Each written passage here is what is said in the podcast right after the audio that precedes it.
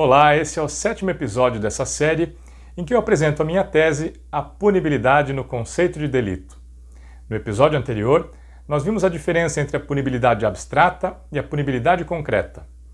Hoje nós vamos ver por que a punibilidade foi excluída do conceito de delito e por que ela deve ser reintroduzida nesse conceito.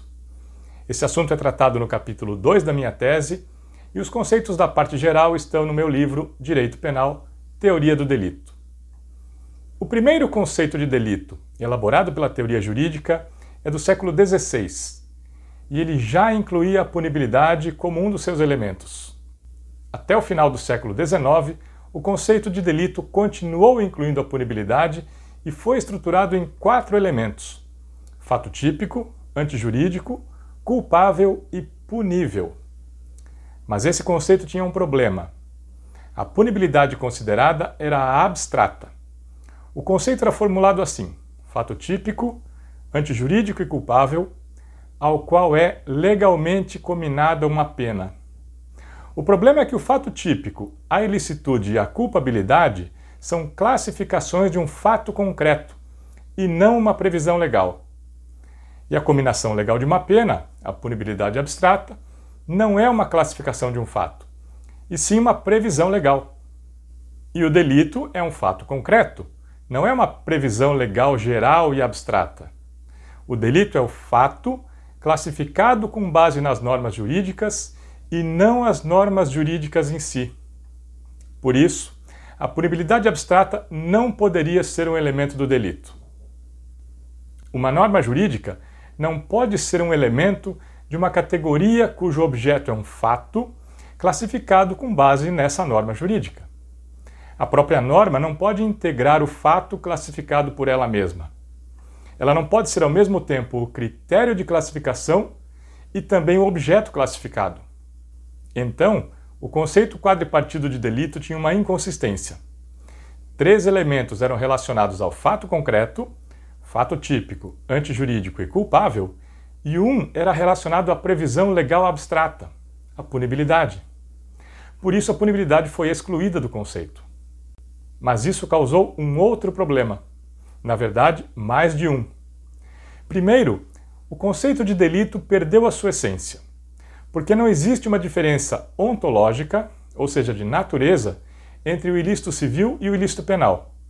O que distingue o ilícito civil do delito é a pena.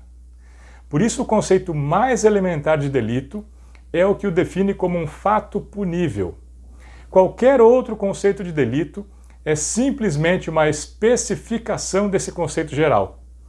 Mas com a exclusão da punibilidade, esse conceito perdeu a sua própria essência. A categoria deixou de expressar a natureza desse instituto jurídico. Porque o delito ficou sendo um fato típico, antijurídico e culpável, mas não um fato punível. E esse conceito é evidentemente inconsistente. O segundo problema é que o conceito ficou com um conteúdo meramente jurídico formal. Não há lugar para a análise da lesividade do fato, a lesão ao bem jurídico. E por esse motivo, o conceito teve que ser dividido em dois, um formal e um material. Mas não tem nenhum sentido que uma categoria teórica tenha dois conceitos completamente diferentes e que nenhum deles seja suficiente para definir o objeto. A proposta que eu estou apresentando nessa tese pode solucionar esses dois problemas. E a solução é bem simples: substituir a punibilidade abstrata pela punibilidade concreta. O conceito de delito volta a ter quatro elementos, mas o significado do elemento punibilidade é alterado. Deixa de ser a combinação legal de uma pena e passa a ser a possibilidade jurídica de aplicação de uma pena ao responsável pelo fato típico concreto e merecedor de pena. A punibilidade é definida no caso concreto e com base na gravidade desse fato. A punibilidade não é mais uma mera previsão legal, geral e abstrata. É a possibilidade de aplicar uma pena ao fato concreto fundamentada na sua lesividade. E assim, o conceito integral de delito define a categoria como um fato punível e inclui o conteúdo material do delito nesse conceito. a punibilidade é considerada um elemento do conceito de delito e o delito não é mais definido sem a consideração da sua característica mais essencial, que é a que o distingue do ilícito civil.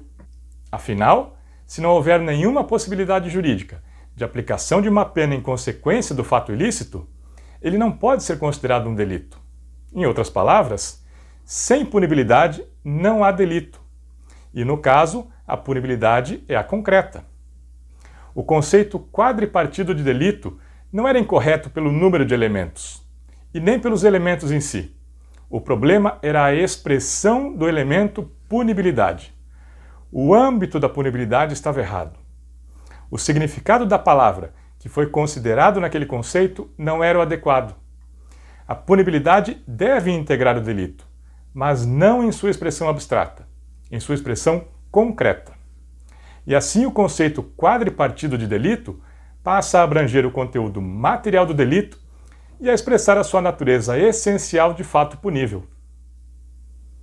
Bem, no episódio de hoje eu quis demonstrar por que a punibilidade foi excluída do conceito de delito e por que ela deve ser reincluída nesse conceito, mas com um significado diferente. Se isso ficou claro, o objetivo do episódio foi alcançado. Agora, nós já temos a apresentação da proposta completa. E eu tenho certeza que você tem muita coisa para pensar. Então vamos parar por aqui. No próximo episódio, eu vou explicar a estrutura da punibilidade concreta no delito, ou seja, como é a relação entre ela e os outros elementos do delito. Você vai ver que é algo muito simples e lógico. Até o próximo episódio.